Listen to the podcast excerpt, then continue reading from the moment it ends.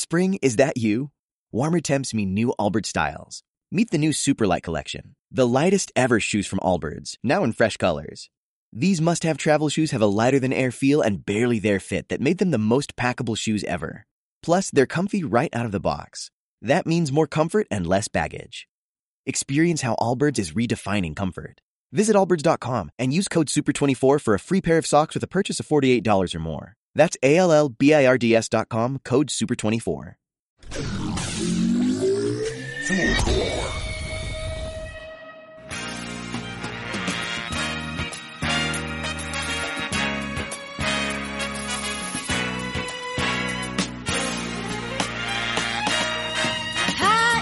Hola, hola, bienvenido. Bienvenidas, bienvenidas a otro capítulo de Sí, salga la pizarra, un programa que no ha muerto a pesar de que yo ya no estoy en la escuela, dicen. Eh, siempre es eh, este mi lugar de descanso para descargar y conversar todas las cosas que eh, siguen sucediendo, no porque yo haya dejado las aulas, no vamos a dejar de eh, conversar en torno a las cuestiones y a las problemáticas que guarda eh, la educación en nuestro país y en el mundo. Y hoy día, como todos los capítulos, siempre digo lo mismo, estoy emocionada porque puta tengo invitadas de lujo, ¿qué querés que te diga? Y hoy día obviamente no es la excepción, de hecho eh, tengo una invitada como súper contingente, así que para no hacer más preámbulos paso a presentarla. Dirigente estudiantil, pero no de un quien quien el presidente de curso, no mi amor. Tengo a la presidenta de la FECH conmigo, activista por los derechos de la comunidad LGTBQ+, y candidata a constituyente por el distrito 10, nada más y nada menos. Estoy hoy día, me acompaña Emilia Schneider. Bienvenida, ¿cómo estás? Oli, muy bien, muy emocionada también de estar en este podcast. Yo efectivamente te conocí en las aulas, así que estoy demasiado contenta de eso. Y solo una presión, yo soy expresidenta de la FECH, pero Ah, guardo con mucho cariño esos, esos momentos. De Ahora hay veras. otra compañera a cargo de los destinos de la organización estudiantil. Actualiza Pero el Wikipedia. Es que no lo hago yo, no lo hago yo. No, sí sé. Eh, de- ¿Y cuándo dejaste de, de la dirigencia de la FECH? Yo no estoy tan La actualizada. dejé a mitades de agosto. Se hicieron elecciones. Ah, ya, Y, pero no hace bueno, las tuvimos que tanto. hacer online, fue súper complejo. Hubo baja participación, pero se conformó una coordinación de, de las primeras mayorías que salieron electas, que son solo mujeres, que creo que también es algo muy bonito, Sí. eh, que se van a hacer cargo de eh, un congreso refundacional, porque también la organización estudiantil está en un momento de que yo creo necesita replantearse entera, en verdad. Como a mí me tocó como estar muy en, en el entremedio entre dos cosas, como entre lo que quedaba de la Exacto. política como 2011 era y como este momento de nuevas luchas, nuevos cuestionamientos como que van surgiendo. Oye, me encantó esa cat- éxito. Ay, bacán, obvio. Ya desde- yo igual, y me encantó esa categoría 2011, porque bueno, vaya que sí, vaya que sí, Vaya que sí. eh, es un marco para muchas cosas que efectivamente me hace mucho sentido y qué bueno encontrar un, un, un nombre para eso. De eso vamos a hablar, obviamente el capítulo de hoy día está dedicado a la dirigencia estudiantil, a la política estudiantil, eh, pero antes quería reparar en un detalle que es lo que más me emociona de todo esto y no lo dije en la presentación, pero tú, qué bueno que le dijiste al tiro, Sí. que sí, nos conocimos hace muchos años, muchos años. El 2013 o 2014, más o No, menos. niña, ¡Qué fuerte! ¿qué fue? Para que Sí, lo sepan quienes nos están escuchando, fue en un preuniversitario, yo era una jovencita, estaba preparando la PSU y la Pau era nuestra querida profesora de lenguaje. Sí, o sea, yo llevo muchos años, pocos años haciendo clases en, en, la gente que escucha el podcast igual cacha, eh, en aula, como cuatro años, pero hice como cinco años clase en preuniversitario. Y hay caleta de gente que me cacha como desde ahí y, y sí, pues ahí, ahí está y tú y, y hicimos súper buena onda, por si es que me acuerdo que, que participabas caleta de mi clase, que te interesaba, que te gustaba. Bueno, ¿te fue bien en la PSU o no al fin? Lenguaje Sí. fue mi mejor puntaje. ¡Eso! Excelente, bacán. Creo que al final como que a mí me pone tan nervioso cómo les va a mis exalumnos de Preu que nunca preguntaba cómo les iba. Sí, es que es brígido, pero a mí me fue muy bien el lenguaje y en verdad yo creo que fue porque me preparaste tú, porque ese fue en tercero medio que yo igual era aplicar y después en cuarto fue como PSU, no, yo no, no puedo, no puedo pensar en esto, es muy fuerte. Así que yo creo que fue lo de tercero lo que me quedó. Y a mi amigo Bruno, que también iba a las clases contigo, también le fue increíble. Ahora estudia medicina en la Chile, sequísimo, siempre. Y tú también te entraste a derecho, ¿no? A derecho. Para que vean que yo no soy puro bla bla. Oye, qué bacán, me alegro demasiado. Sí, me acuerdo que, claro, usted está en el programa como de post cuarto medio, que yo también lo tomé ese, porque en el colegio muy fuerte. Pero eh, sí, ese era, me gustaba ese porque era más relajado y era como en la tarde, y bueno, así salieron unas cosas, no, bacán. Así que de ahí, claro, cuando caché quién eras, dije como, uno, me sentí súper vieja, dos, me enorgullecí caleta, así como, y muy patúa, porque nunca como que, claro, te ayudar la PSU y todo, pero pero no es como, ah, sí, la Emilia Schneider, yo la formé a esa niñita, no, ¿cachai? Como, obviamente no me doy ese crédito, pero agradezco mucho la vida habernos encontrado de nuevo y en estas condiciones donde ya eh, tenía un protagonismo importante en cosas que, que, que importan y obviamente de eso quería hablar hoy día. Así que para entrar en materia, te quería contar que eh, yo en realidad este capítulo me interesa mucho hablar como de la dirigencia estudiantil porque toda mi vida he sido súper reacia a la dirigencia estudiantil. Me acuerdo que en tercero medio me juraba anarquista, entonces como, ¿cómo hay personas que están en el centro de alumnos y creen en, la, en el Estado y en la democracia? Como que, ¿cómo, ¿cómo hay gente que confía en las vías institucionales para lograr algo? O sea, acá en realidad hay que, hay que hay quemar todo y bla, bla, bla. Yo era muy así, entonces me caía muy mal la gente que se metía al centro de alumnos, los odiaba. perdón, ahora tengo amigos que eran del centro de alumnos, pero los odiaba de verdad, como que, que, se creían, eran déspotas, eran como una oligarquía, más si mi colegio era progre, ¿caché? Entonces, no, pobre jamás, eso era terrible cuico, pero súper progre, como que eh, no me gustaba, yo no creía en esas cuestiones, entonces yo siempre me alejé bastante de ese mundo. Por lo tanto, la primera pregunta que te quería hacer es, ¿qué te motivó como a meterte en ese... ¿Qué tiene que pasarle a alguien que le interesa eh, ser presidente de curso, meterse en política estudiantil? Como, ¿Cómo tú llegaste a ese mundo? Va a terminar siendo presidente de la FED, que es como la cúspide igual. sí, es como, claro, es súper como carrera de dirigencia estudiantil. Exacto. Pero a mí, ¿sabéis que en el colegio, onda, cuando nos conocimos, me pasaba exactamente lo mismo que a ti? Yo en verdad le tenía, no tenía muy buena onda con quienes eran como los dirigentes de mi colegio, eh, sobre todo porque creo que en ese momento 2011 eh, todavía no había una irrupción feminista en el movimiento estudiantil, entonces todavía vivíamos lógicas muy masculinizadas. Los dirigentes de, mi colegio eran como se creían los más revolucionarios, eh, pero en el fondo eran muy machitos, muy homofóbicos. A mí, a mis amigos que éramos colísimas, fuertísimas, eh, nos discriminaban mucho y ahí yo creo que fue donde yo me empecé a motivar, porque claro, el 2011 las protestas estudiantiles nos politizaron a todas como que todos empezamos a hablar de derechos, de democracia, de mercado, a cuestionar el, cómo funcionaban las cosas en Chile, la transición, la concertación, la dictadura, un montón de cosas empezaron a circular en nuestra generación. Pero a mí que me llamó, bueno, igual yo siempre fui dura, yo igual siempre fui presidenta de curso y todas las cosas, pero era como la que, era como la hater. Eh, lo que me motivó fue que en verdad, como conversando con mis amigas, con mis amigas, no veíamos representados en, en el movimiento estudiantil eh, las problemáticas, las vivencias, las demandas que teníamos mujeres y diversidades y disidencias sexuales en el contexto educacional. Y de hecho a mí mm. eso fue lo primero que me motivó. Yo ahí fui candidata al centro de alumnos de mi colegio y no gané. Fuimos con el Bruno también y nuestra lista estaba muy marcada en esa línea. Po. Y también ahí hicimos alguna actividad en torno al sexismo en la educación. Y cuando yo entré a la U, mi primer activismo en la universidad fueron las secretarías de sexualidad y género, y donde yo creo que ah, lo que a mí me llamó más la atención fue que estábamos generando cambios concretos, como el, el digamos, el, el, protocolo contra el abuso y el acoso sexual, luego tuvimos el, decreto que cambió el nombre social de estudiantes trans, entonces veíamos mm. cuestiones concretas. Y también era algo como alejado quizás más de, de, la política masculinizada y que luego el 2018, cuando fueron las tomas feministas, me tocó ser dirigente, el feminismo pasó a ser de alguna manera una cuestión ineludible para el movimiento estudiantil. Yo creo que ahí a muchas cabras nos llamó a, a, ser más dirigentes. Yo no tuve muchos cargos dirigenciales en mi vida, de hecho, yo fui consejera FECH de mi facultad y luego pasé a ser presidenta.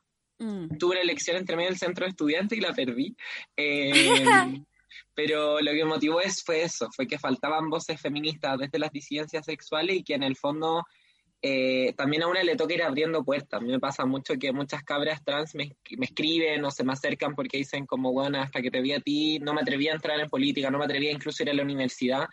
Y, creo que al final es lo más significativo que yo puedo aportar, más que lo que hice puntualmente como dirigente, fue el hito de haber abierto puertas para que otras después puedan, para no ser la única, para no ser la Claro, claro.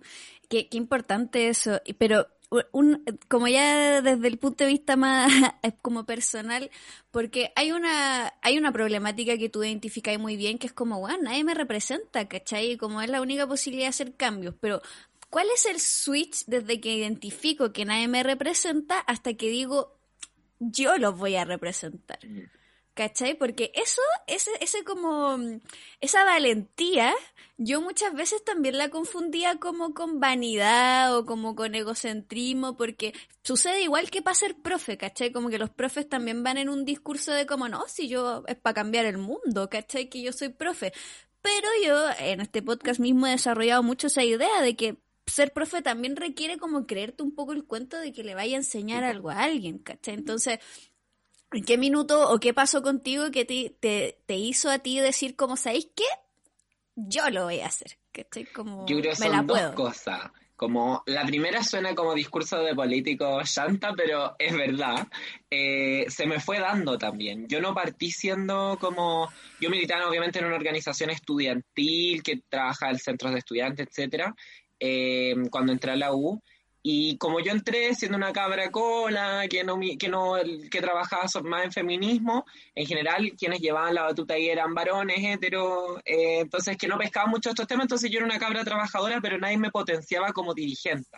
Pero se mm. fue dando que los mismos espacios donde yo trabajaba en torno a la sexualidad, en torno al género, desde el feminismo, fui asumiendo roles como de dirigencia solita un poco, se fue dando eh, y yo, mi primer cargo justamente estaba relacionado con eso, con trabajar en la Secretaría de Sexualidad y Género de mi universidad, entonces era algo muy puntual. Mm. Eh, y luego se dieron las movilizaciones, eh, me tocó ser vocera el 8 de marzo, y, esas cosas se fueron dando, pero a mí siempre como que me proponían y, y, yo aceptaba, pero no surgía como de mí directamente la iniciativa.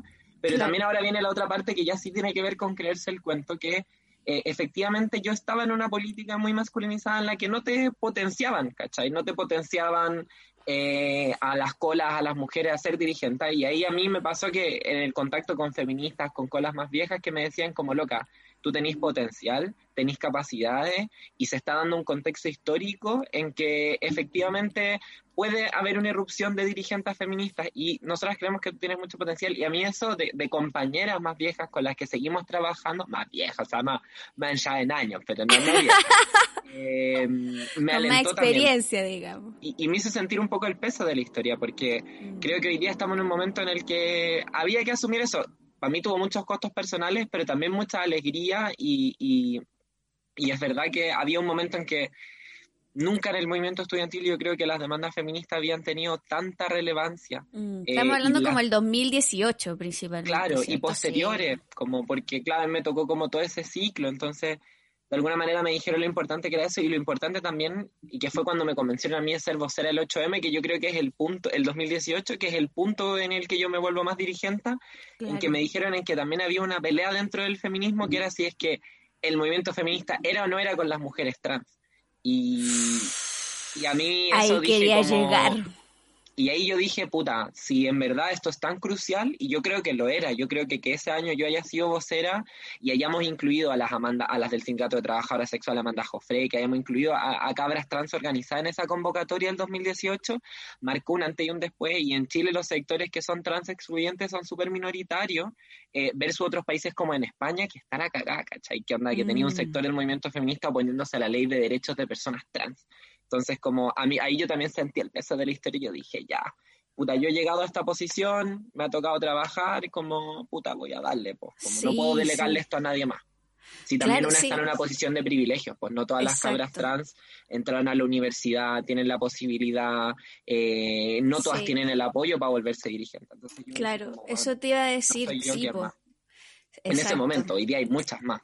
Sí, y qué bueno, pero pero tenéis razón, o sea, como que eh, las TERF eh, siguen siendo un meme, afortunadamente, todavía en, en Chile y que lo sigan siendo, ¿no? Así como por favor, como no queremos eh, que esa weá se... O sea, hay muchos tipos de feminismo, etcétera, etcétera, pero el, que sea es con es con las disidencias, es, es antirracista, ¿cierto? Ojalá antiespecista.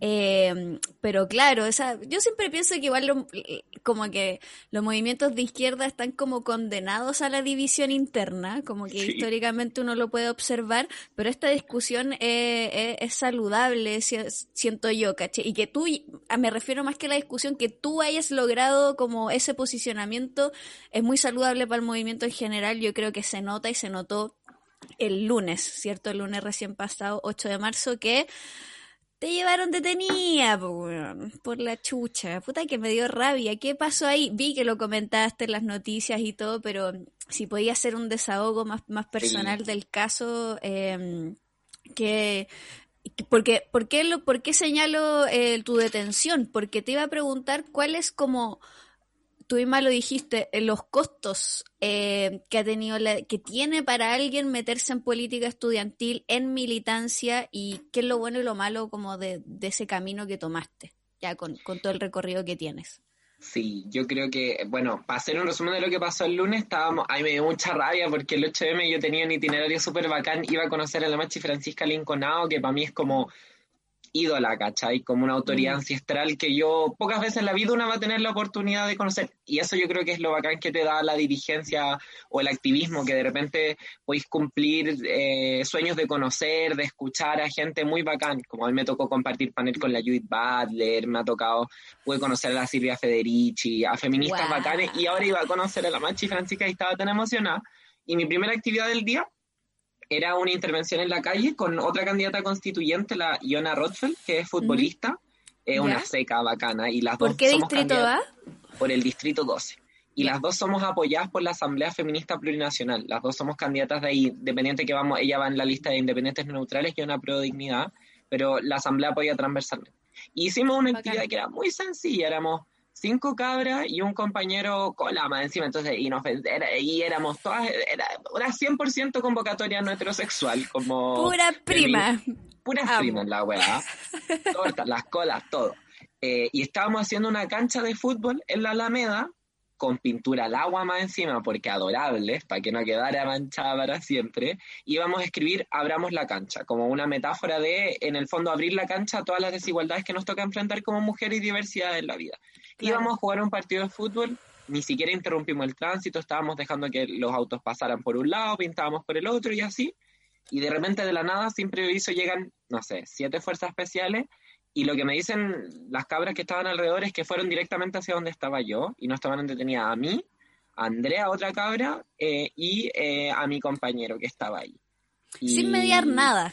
Llegaron y te agarraron y dentro le empezaron a pegar a mi compañero y ahí yo me exalté mucho y tuvimos un forcejeo, de hecho por eso estoy medio morietía ahí, em, porque le estaban pegando a mi amiga y a mí me daba mucho miedo, como a nosotras nos llevaron en una cuca juntas, a mí y a ella, pero yo pensaba, bueno, a él lo tienen solo, qué terrible imagen como una cola como llena de pacos, como horrible, y él terminó con cortes, le pegaron, fue súper heavy.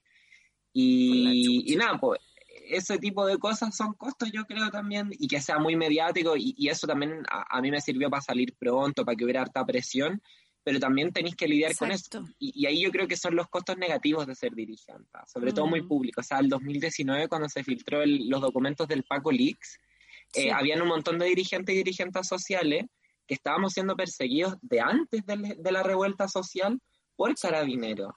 Y ahí hay costos muy concretos porque tu familia se asusta. O sea, mi bisabuelo era, era comandante en jefe del ejército antes de la dictadura y lo mataron justamente porque no, no quería apoyar el golpe. Entonces, para mi familia hay mucho miedo. Entonces, En mi casa evidentemente hubo miedo cuando me estaban persiguiendo, hubo miedo cuando me detuvieron. Entonces, una carga con eso. Además de que cuando es este nivel de activismo, de dirigencia, se mete en todos tus espacios de vida. O sea, a mí en las, para que, para que, para que tú sepas, a mí en la fecha me patearon dos veces. Como así de heavy, como que tus relaciones personales, todo se va eh, muy como involucrado eh, y da miedo, porque en Chile, y es lamentable, eh, activistas, dirigentes y dirigentes sociales, luchadores sociales son asesinados. O sea, pasó con Macarena Valdés, pasó con Camilo Catrillanca. Exacto. Pasan esas cosas. Entonces, no, y, no vivo en un país en que podemos decir que no pasa nada.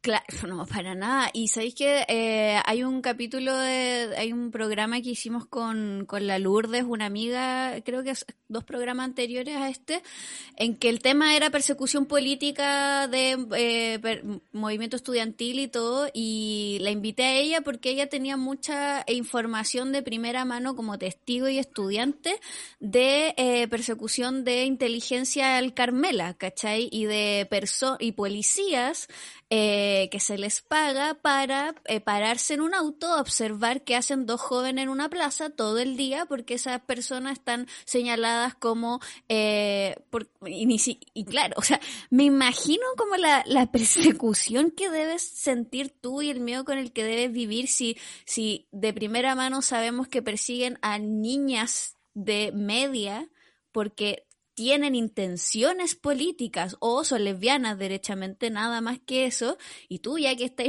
metida, pero hasta el cuello, ¿caché? Con, con, con, el, con la política y todo, o sea, eh, no es arbitrario, ¿cachai? No es como, ah, mira, ellas están haciendo un, un, están desordenando, no puede ser. Ellos saben que son, que está la Emilia ahí, que está la otra candidata del distrito, que hay una organización. Entonces, que Qué cuático, como claro, el, lo que tú decís, como tener la posibilidad de, de, que el, el, activismo político te dé la posibilidad de conocer a tantas personas tan bacanes que te inspiran, me imagino también a, seguir y conocer tantas realidades y ser un aporte, pero eso, claro, tiene como la consecuencia inmediata de eh, la persecución y el hostigamiento, ¿cachai? Que, que es violento, que es violento en, en todo sentido, psicológico, físico, ¿cachai? Y, y, en ese sentido, ¿no hay pensado cómo mandar a la mierda todo y,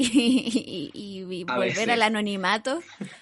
A veces, pero también pienso que yo, en verdad, y esto ya es una cuestión de convicción, como eh, genuinamente yo creo que la organización social, la movilización es la única manera de cambiar las cosas y mm esto, ah, voy a citar una frase de un caballero que yo me encontré en una feria en el centro y que era un caballero como de 80 años que era gay y me dijo que él estaba muy contento porque yo fuera candidata y, porque hubiéramos hecho esta movilización y porque visibilizáramos la causa de las diversidades sexuales porque él era gay y no se quería morir sin ver que este país cambiara. Y a mí me pasa lo mismo, yo no me quiero morir sin ver que, eh, no sé, pues las cabras trans puedan entrar a la universidad, puedan trabajar.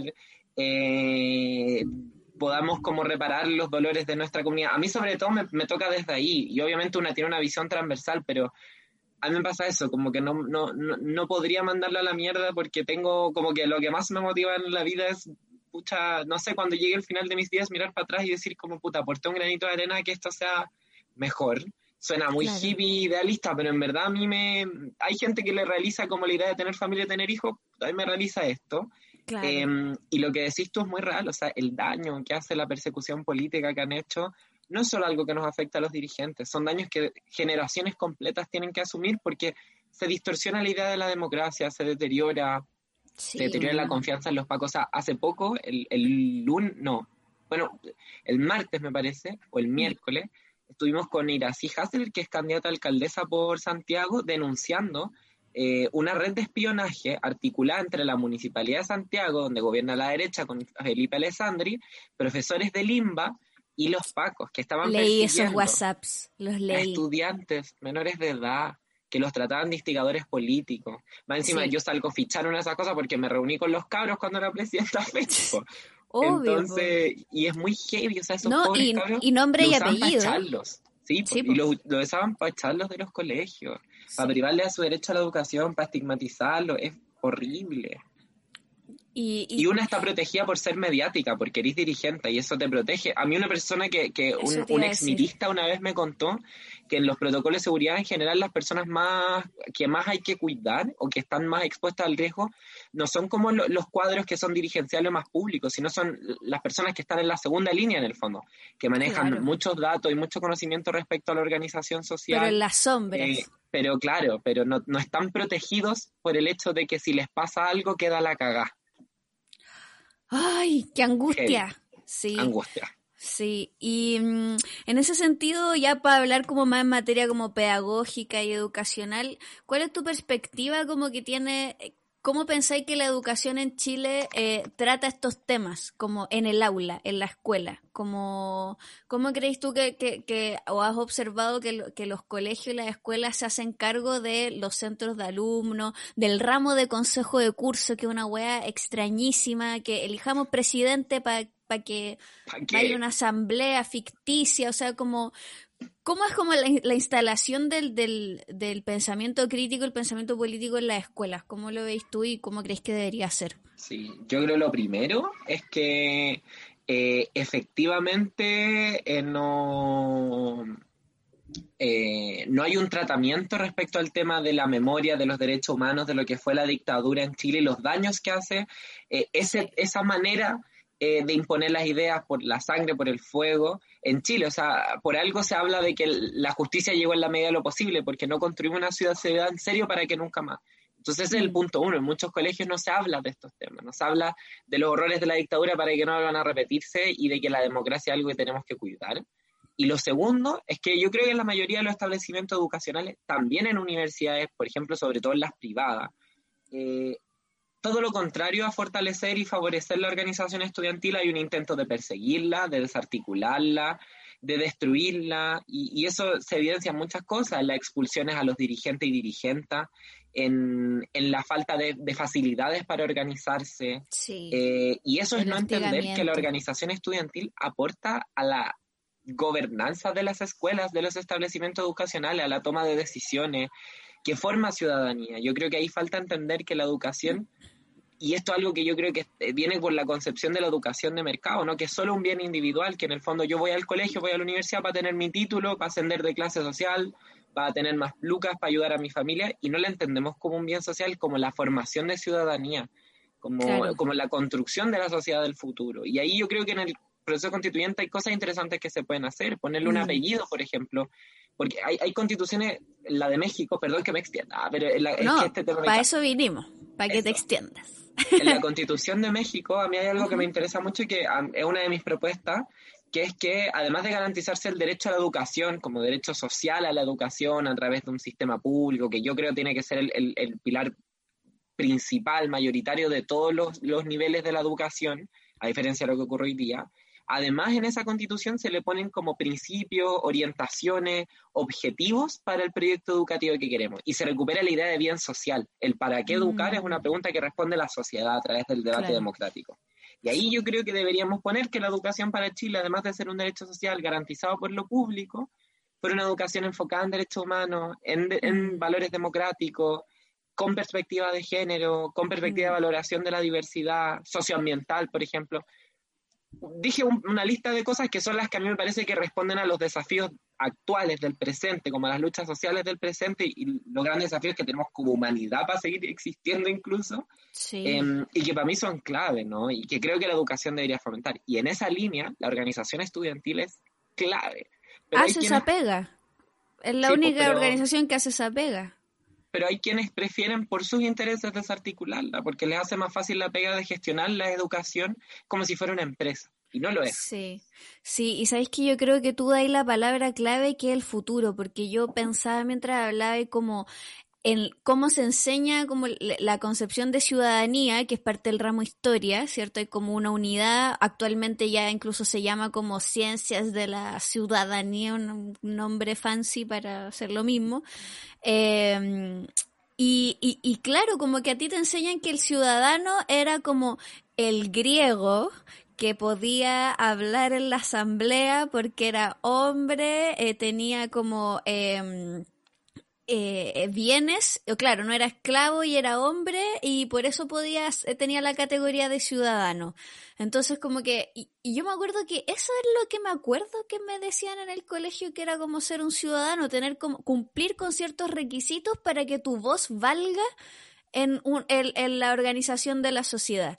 Y siempre como con una perspectiva muy eh, retro de, de, de como analizar la ciudadanía desde lo histórico, pero nunca, yo creo, ningún profesor, lamentablemente, que yo conozca, siendo profe y siendo alumna, me hizo la pregunta por qué es la ciudadanía hoy o qué queremos que sea hacia el futuro y me siento ahora que hablabais súper ignorante en el tema, como que no te podría responder qué es ser ciudadano o ciudadana o, cuál es sí y cuál es como la facultad de, de, ser un ciudadano o no, ¿cachai? Como por, o, por qué yo debería sentirme ciudadana y no sé, un inmigrante no es ciudadano. ¿Cachai? Como que no, no sé por qué sucede eso en el papel y no sé por qué debiese seguir sucediendo, ¿cachai? Como, como que te lo pasan desde lo legal, desde la construcción como legislativa, ¿cachai? Como que fuera solo cumplir 18 años e ir a votar cada cuatro años y más nada. Y, y esa es como la y esa es como la responsabilidad cívica, ¿cachai? Y es como y claro, y como que yo he aprendido más de ciudadanía como en la protesta, básicamente, ¿cachai? Como ahí, ahí entendí como como el power to the people, ¿cachai? Y dije como, ah, ya, como que quizás esta a ser ciudadano, participar nomás, ¿cachai? Y, y claro, si no te, han, no te han enseñado cómo se participa y cuáles son tus facultades para hacerlo, no existe esa construcción de futuro que estáis hablando, pues, ¿cachai? Como no existe la pregunta por, ya, ahora que soy ciudadano, ¿qué puedo hacer con esta categoría con la que cargo? ¿Cachai? Entonces, claro, hay otras categorías que efectivamente tienen más peso en la educación, que es como ser trabajador, ¿cachai? O, ser, o, tener una carrera, o como otros proyectos como que de corte más personal. Pero claro, en la escuela los saberes no son colectivizados nunca, en verdad. Y, y, y, y ahora, claro, me sigo haciendo la pregunta, como ¿qué, qué chucha ser ciudadano? Creo que es una pregunta que también la gente que no está escuchando quizás debiese hacerse, porque uno dice como, sí, la ciudadanía es muy importante, pero ¿qué, qué es lo que significa realmente como en lo concreto? Y... a mí me hace mucho sentido lo que decís tú, de que yo también aprendí mucho más a ser ciudadana en los movimientos sociales, en la organización estudiantil, en el movimiento feminista, que cuando pude votar por primera vez, que fue el 2016 para las municipales, que básicamente fui, voté y perdí todo por lo que voté, porque como que se a la derecha. Como... yo creo que eso es algo que es importante plantearnos para la nueva constitución. Yo creo que claramente la idea de democracia no puede ser solamente ir a votar cada cuatro años. la sociedad quiere más participación directa, más deliberación, la idea de paridad, no solamente como paridad entre hombres y mujeres, sino como lo que decías tú, que nadie tiene que cumplir ningún requisito para ser entendido como una persona igual al resto para participar en la toma de decisiones o, o, ser susceptible de tener cargo de representación o de ser escuchado, escuchada. Yo creo que ahí hay un debate muy interesante respecto, por ejemplo, la, la, idea de democracia directa y de elementos que se pueden tomar para complementar un sistema representativo en este proceso constituyente. Mm. En ese sentido, Emilia, ¿tú igual crees que las instituciones funcionan o no? No. no. Ah, o sea. Porque igual la discusión que estamos teniendo es súper institucional. como que igual estamos partiendo de la base de que estos son los mecanismos que operan y que hay que reformarlos, básicamente. Pero igual hay personas que dicen que no, que deberían terminar, ¿caché? Entonces, como. Sí, pues yo creo que es un largo proceso. Yo creo que efectivamente como esta institucionalidad, este modelo, este marco, siempre va a ser un marco en el que va a haber injusticia, siempre va a ser un marco en el que quienes creemos en la transformación vamos a partir perdiendo, pero ahí ya, lo primero yo, la, institucionalidad que más creo que hay que cuidar es la de los movimientos sociales. Por eso yo como siempre fui de las que decían como no, es muy importante ir a votar para el centro de estudiantes, para la federación porque creo que esas son las pocas instituciones que nos pertenecen en serio eh, y, que, y que nos tienen que pertenecer en serio los sindicatos, creo que hay que cuidarlos, hay que repensarlos, porque igual que los partidos políticos están en crisis también, porque tampoco han respondido a los tiempos actuales. El siglo XXI es muy distinto al siglo XX, entonces hay que adaptar eso.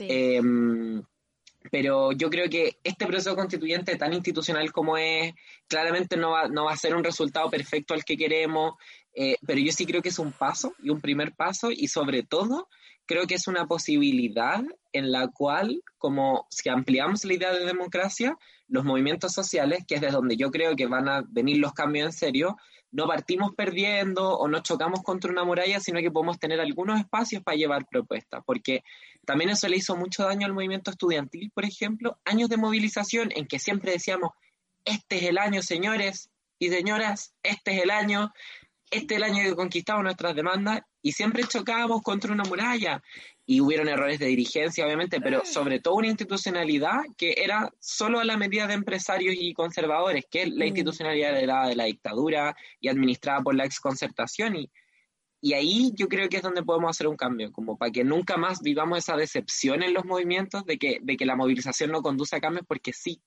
Sí. Ya estamos discutiendo estos cambios gracias a eso. Entonces, para recapitular y muy en síntesis, yo creo que sí hay que construirnos una institucionalidad distinta, pero una institucionalidad distinta para mirar hacia un futuro de cambios.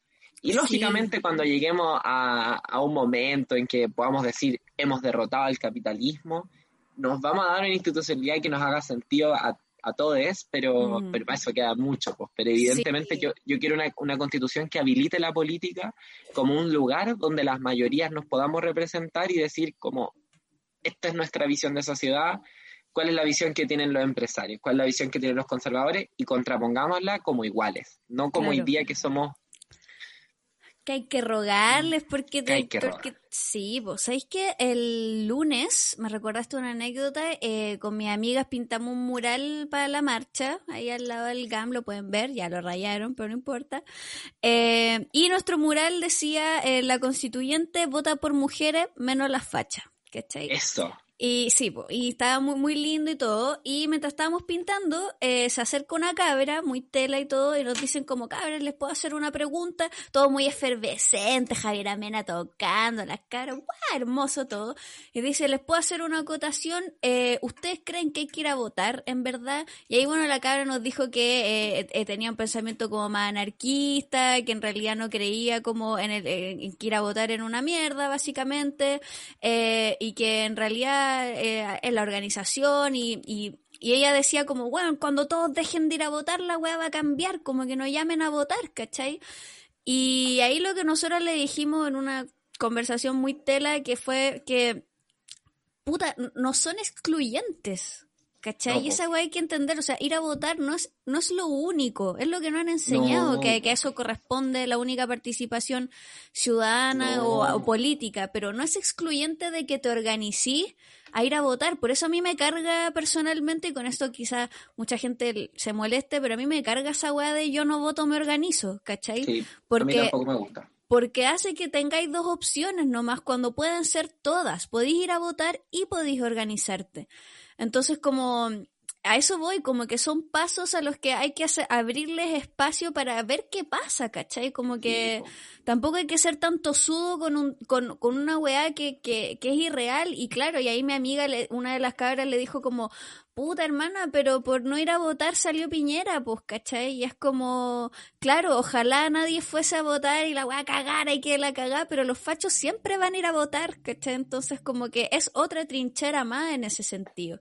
Y muy eso. Sí, y agarrándome de eso un poco, ¿cuál crees tú que es como el futuro de las organizaciones estudiantiles como eh, eh, en Chile o como del activismo político? Pero de la organización estudiantil, porque igual en un principio decía que están como media en crisis o estuvieron en un momento y como, ¿cuál crees tú que es el camino que, que, lo que va a suceder o lo que tú crees que debería suceder? Hoy, antes me, me, encantó la anécdota que contaste de la, de la conversación porque a mí me pasa lo mismo y, y, creo que también del otro lado como hay una negación muy brígida del rol de la organización y movimiento social, o sea, cuando te dicen que la dictadura cayó con un lápiz y un papel o que el 25 de octubre en el plebiscito es el momento en que empezamos a escribir la nueva constitución, no, pues, o sea, es la movilización social y popular la que votó la dictadura eh, o la Son las marchas previas al plebiscito, cagados de miedo. Eso, y, y es la movilización social. Y cómo compañeros pusieron su cuerpo eh, y arriesgaron su vida, su integridad física, lo que hoy día nos tiene en un proceso constituyente y eso nunca hay que olvidarlo. Y claro, votar es un mecanismo, pero siempre la ampliación del voto, la ampliación de la democracia es contraria a los intereses de la élite. O sea, la Julieta Girdwood, que es una feminista chilena amada, en su libro Ser política en Chile, nos dice, pues, como la ampliación de la democracia cuando se integran a las mujeres, cuando se integran los sectores populares al voto, es contrario a los intereses de la élite, porque al final, entre menos gente vota, elige menos gente. Y, y, cuando más gente votamos, pasan cosas como lo que pasó en el plebiscito, que un 80% de, de, la población no quería el legado de Pinochet. Y esa gente habla como que representara a la mayoría, pero en realidad representan al 20% de sí, que están en tres comunas. Entonces, dicho eso, sobre la pregunta que decías tú de cuál es el futuro del movimiento estudiantil, yo creo que hay que repensarlo todo, no hay que apegarse a, fórmulas antiguas. Yo creo que hoy día cada vez nos movemos menos en lógicas como de una dirigencia vertical, jerárquica, como única. Cada vez nos movemos menos en esas lógicas y yo creo que ahí fue muy importante la crítica feminista a las organizaciones sociales, que no tiene que ver solamente con la violencia sexual, el acoso, sino también con la horizontalización, claro y, que no implica como no tener una orgánica. Obviamente uno se organiza, pero implica, por ejemplo, no sé, por el 2018 no había una vocera, éramos muchas. Y, ahí yo creo que, El, desafío es encontrar una manera de que seamos, siendo muchas, seamos igual una sola voz para dar golpes certeros. Mm. Eh, y yo creo que ahí el movimiento estudiantil tiene dos desafíos, como hacerse cargo de esas críticas eh, y anclarse hoy día cómo se identifican los, los y las estudiantes que yo creo que hoy día hay un fenómeno muy heavy de, territorialización de cómo la gente se identifica, porque la organización social tiene mucha identificación. Si una se siente identificada en su rol de estudiante, se va a organizar ahí donde es estudiante. Pero yo creo que hoy mm. día también hubo un volcamiento a los barrios, a los territorios, eh, y hay que analizar por ahí si hay una manera. Y sobre todo, insisto, como no estar apegada a lo que tiene que ser una federación, a lo que tiene que ser el movimiento estudiantil, porque ahora es otra etapa. Claro, porque vaya que tiene vicios, claro. Y vaya que tiene vicios y los tuvo, y mm. muchas los vimos, y algunos los dejamos pasar, otros los peleamos, pero ahora le toca a esta generación, yo creo que construir muy de cero. Lo mismo con los sindicatos, hoy día muy poca gente tiene contrato en Chile. El sindicalismo tiene que replantearse, mm. como qué se hace con los cabres que trabajan en Uber, en Rappi, esa gente cómo se sindicaliza, ahí están los desafíos del presente, como dónde están las problemáticas sociales, porque la organización no nace del ocio, nace de la necesidad de, organizarse. Sí, pues es verdad. Y, y qué cuático eso que puntualicé, porque me acuerdo que eh, cuando partió el movimiento feminista, así como ya recobrar mucha em, relevancia y estar en la opinión pública acá, eh, amigos, hombres, me decían como, ya, pero díganle a la dirigenta que bla, bla, bla, bla, bla. Y yo como, ¿y quién es? Y todos como, chucha, en verdad no hay un nombre y un apellido. ¿Cachai? No hay, no hay como la feminista que saca la cara como los personalismos y los individualismos a los que estamos acostumbrados de, de cualquier organización de cualquier tipo que era nombre y apellido y esa persona. Eh, pasó con la coordinadora, por ejemplo, con el, movimiento que, que era la coordinadora, como un, un, un organismo, ¿cachai? Como, y, esa, y eso yo dije como, ahí tenéis como un elemento muy concreto de, de, de, de, otra perspectiva de maneras de organizar un, una, un movimiento, ¿cachai? Y claro, la perspectiva como feminista no, no solo tiene que ver como con, las luchas, ¿cachai? Sino como con, con esa orgánica, con la manera de replantearse como, como, como la orgánica y claro, o sea, yo creo que tiene, está obligado a recogerlo porque ya no... No se puede. No, no se puede. Sería muy facho como seguir insistiendo en como no, ustedes no, sigamos nosotros en, en realidad. Y nadie quiere ser facho en la Universidad de Chile. Así que, y excepto en ninguna universidad. sí, pero claro, como puntualizando como dónde estudiamos nosotras, pero en general, claro, porque hay otras universidades que la gente sí quiere ser facha, lamentablemente. Em, y ya cambiando un poco el tema y hablando como de, bueno, del proceso en el que está ahí ahora, ¿cierto? La, eh, como candidata por un distrito brígido, no, no te voy a decir, sí, te metiste más brígido, no te voy a decir que no. Me gustan los em, desafíos. Eh. Sí. no, y se nota, Distrito 10 con, un, con unos personajes ahí, eh, unos carerrajismos, pero yo no entiendo cómo no se les cae la cara. Eh, ni siquiera los vamos a nombrar. Eh, ¿Cuál crees tú que son los cambios más urgentes? Porque deberían ser muchos o todos, pero más urgentes en materia de educación en Chile. Urgentes, ya mm. lo, lo dividirían en en 10. En 3, 4. Puede ser un mix. Lo primero, ya lo decía yo, o sea, en Chile eh, muy buena parte de la población en la educación superior termina en instituciones privadas que lucran, que son de mala calidad, que luego les dan títulos que no se sustentan en el mercado laboral y tenemos un montón de gente que estudió trabajando en el sector servicios, flexible, precarizada, y eso incluso es un problema como sociedad, porque si educamos personas para que aporten a la sociedad y no les estamos dando la posibilidad de aportar, y por eso lo estamos precarizando y endeudando, tenemos un problema enorme. Entonces, ahí lo primero es que yo creo es que tenemos que terminar con las lógicas de mercado de la educación, es decir, el endeudamiento se tiene que acabar, nadie más se puede endeudar por educarse, y tiene que haber un pilar público, gratuito, eh, que sea el pilar mayoritario en todos los niveles, preescolar, la mayor cantidad de la matrícula sea pública, educación básica y media, la mayor cantidad de la matrícula pública y educación superior, universidades, centros de formación técnica, institutos profesionales, la mayoría de la gente en el sector público. Porque así, de alguna manera, creo que generamos espacios de, no solamente una cuestión de acceso económico, es una cuestión de, acceso a, a, integración. La escuela pública, además de ser un lugar donde no te discriminan por el dinero que tienes en el bolsillo, se mezclan distintas realidades.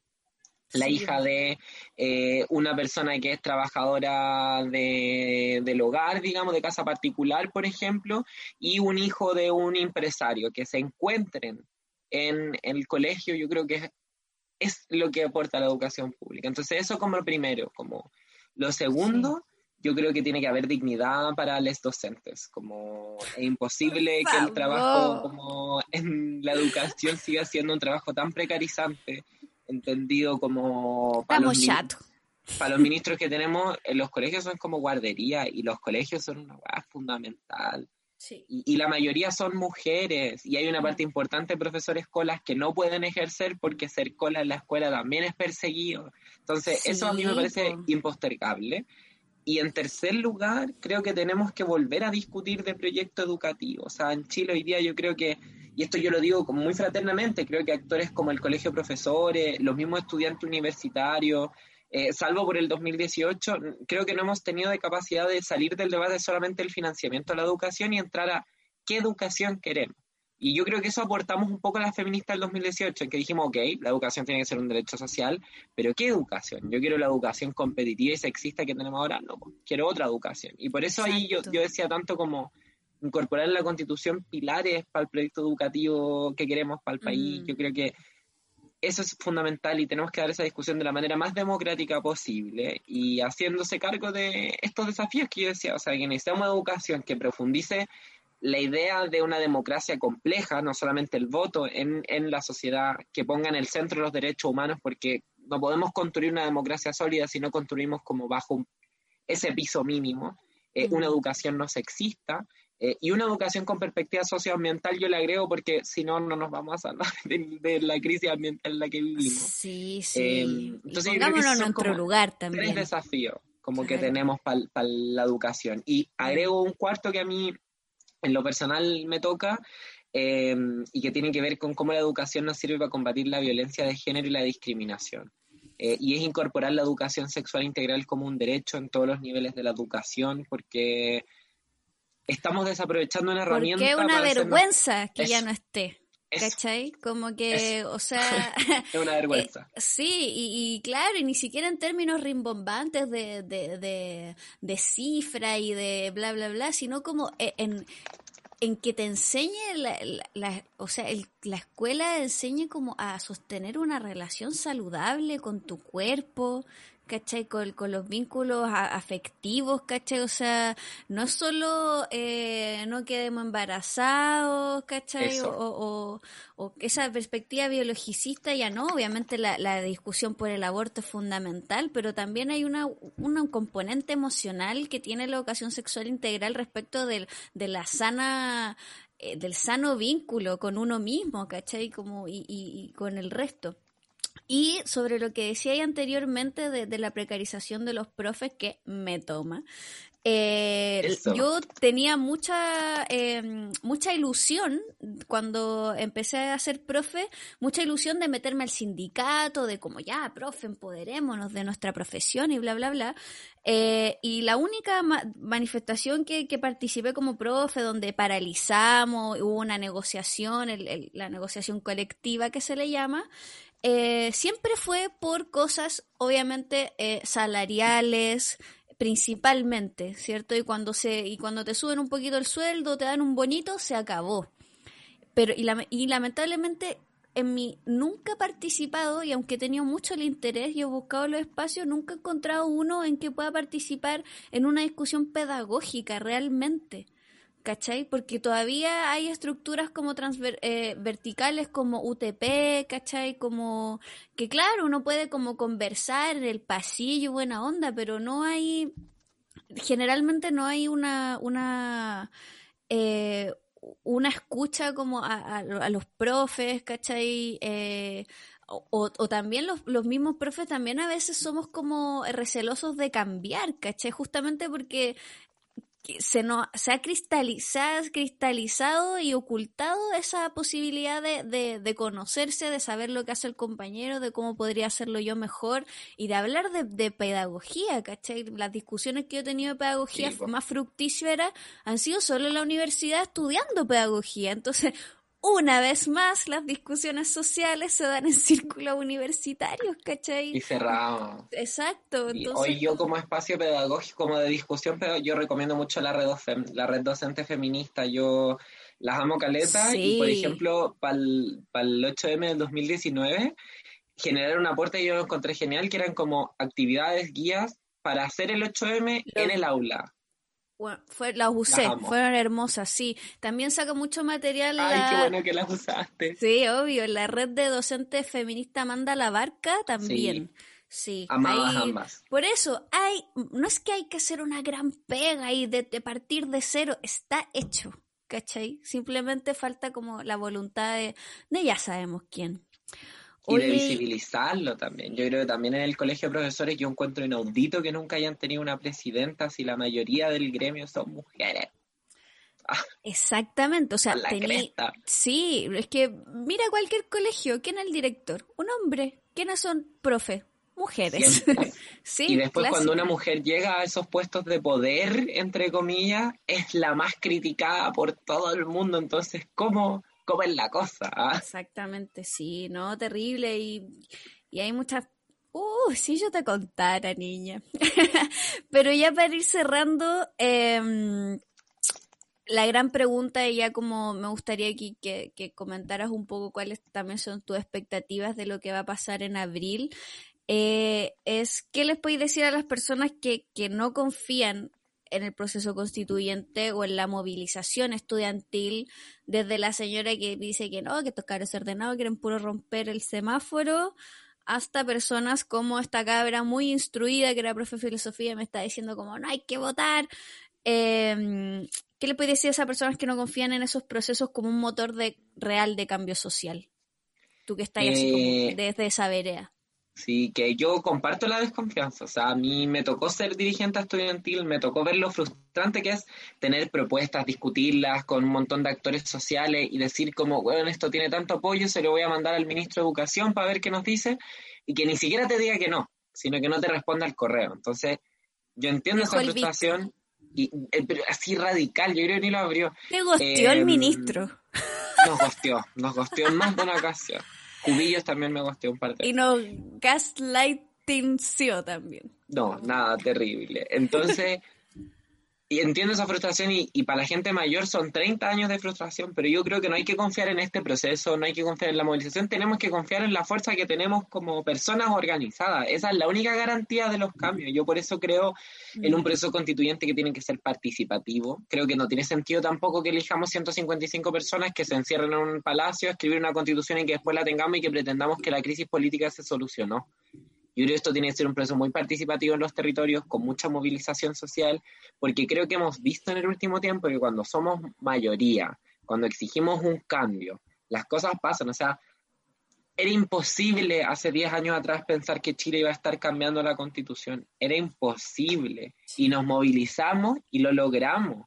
Mm. Eh, el, o sea, el, retiro del 10%, el primero también se logró, eh, estemos o no de acuerdo con esa política pública, porque había mucha gente mirando ese proceso, porque la política se sintió asediada por una sociedad que no le permitían participar, pero que se a su manera hacía presión. Entonces yo creo que no, no confíen en un proceso, pero confíen en que como personas, como sociedad, como mayorías que queremos cambios, mm. podemos hacerlo. Yo creo que ese es la, lo único llamado que hago. Por eso mi principal propuesta o mi principal idea para la nueva constitución es habilitar más espacios de democracia, porque va a ser la única garantía de que los derechos que escribamos en esa constitución no queden en un papel, sino que podamos exigir, onda loco, cumplámoslo. También en la constituyente, cuando se discutan los grandes temas, va a haber gente que va a querer que nada cambie y ahí tenemos que estar. Entonces, mi llamado es ese, a que confiemos en que tenemos la fuerza en que podemos y a que los cambios no van a ser al día siguiente, pero estamos dando pasitos para que nuestros hijos, nietes... Sí, se abrió una puerta, se abrió una puerta, ¿por qué no vamos como eh, a, a darle la oportunidad, ¿cachai? De, de, de ver qué pasa, sí, que queda mucho, si ese es el tema. O sea, ahora en abril elegimos quiénes van a, eh, discutir todo esto, pero, o quiénes van a redactar la constitución, pero, pero es mucha discusión. O sea, son, tú sabes lo que se te viene, ¿cachai? Como... Eh, ándate, niña. Ándate, niña. O sea, la, la pelea que, que se van a tener que tener, pero que son necesarias y... Y, que no vamos a poder los constituyentes sin la gente, o sea, sin una movilización como yo parto desde ya, o sea, no como en los 90 que dijeron como ya votamos la dictadura, chiquillos, váyanse para la casa. Al menos yo creo que no voy a lograr nada sola si como que no me relaciono con un movimiento social que esté proponiendo y que esté álgido en ese momento. Como... Sí, sí. Y, nada, yo creo que hay que confiar y, sobre todo si, si, usted, señora, señor que nos está escuchando, fue a votar por el apruebo, vaya a votar por los constituyentes porque si no, solo habilitamos un proceso para que los mismos de siempre estén ahí. Entre más participemos va a haber mayor diversidad de visiones. Sí, aunque agote, porque es agotador. pero, es pero es más agotador eh, que, que nos sigan explotando y tratando como nos tratan, eh, ¿Dónde las personas pueden encontrar tus propuestas de campaña tu, o más material eh, sobre todas las cosas hermosas e interesantes que has comentado aquí?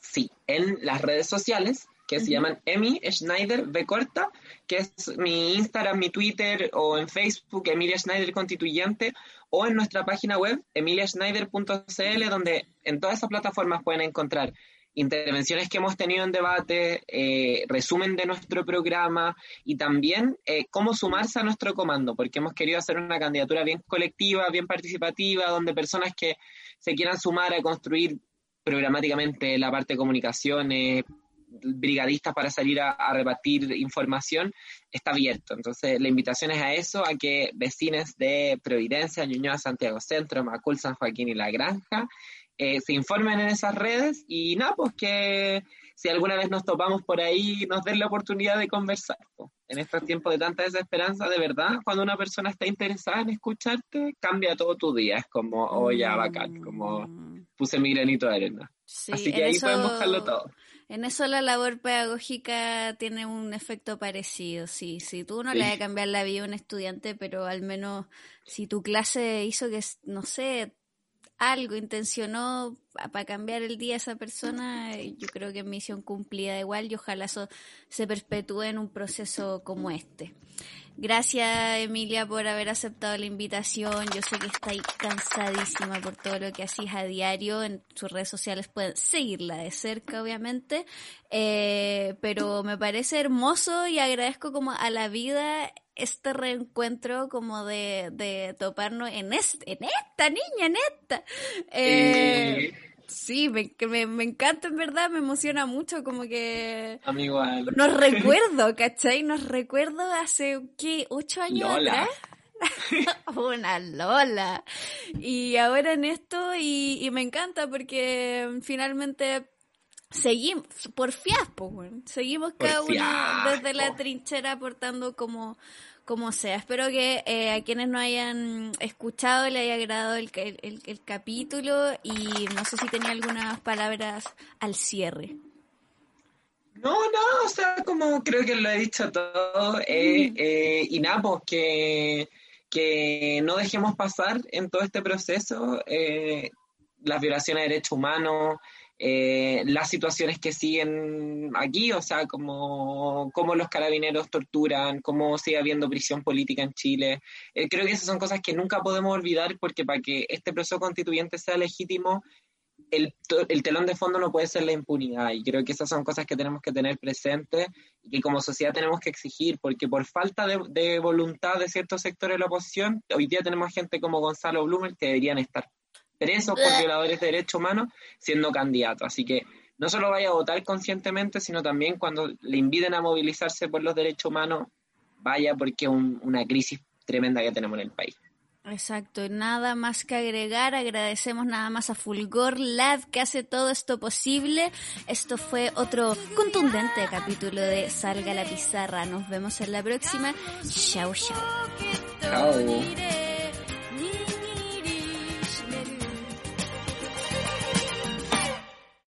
Amplify your career through training and development solutions specifically designed for federal government professionals. From courses to help you attain or retain certification, to individualized coaching services, to programs that hone your leadership skills and business acumen, Management Concepts optimizes your professional development. Online, in person, individually, or groups. It's training that's measurably better.